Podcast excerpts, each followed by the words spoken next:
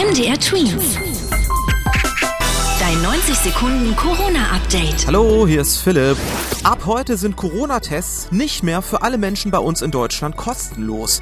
So einen offiziellen Antigen- oder auch PCR-Test müssen jetzt alle nicht geimpften Menschen selbst bezahlen. Außer man kann sich aus gesundheitlichen Gründen nicht impfen lassen. Das hatte die Regierung schon vor längerem beschlossen. Für viele von euch gilt das aber nicht. Kinder und Jugendliche unter 12 Jahren und bis 17 Jahren können und sollen nämlich auch weiterhin kostenlos getestet werden. Beim Testen in eurer Schule bleibt also erstmal alles so, wie es ist. Gute Nachrichten aus Australien. Ganz viele Menschen dort feiern gerade. Die Einwohner von Sydney dürfen jetzt endlich wieder raus. Seit Juni genauer, seit 106 Tagen konnten die Leute in der größten Stadt Australiens nur für die nötigsten Dinge vor die Tür. Einkaufen oder mit dem Hund Gassi gehen zum Beispiel. Seit heute ist es anders. Der Lockdown ist beendet. 70 Prozent aller Einwohner von Sydney sind geimpft.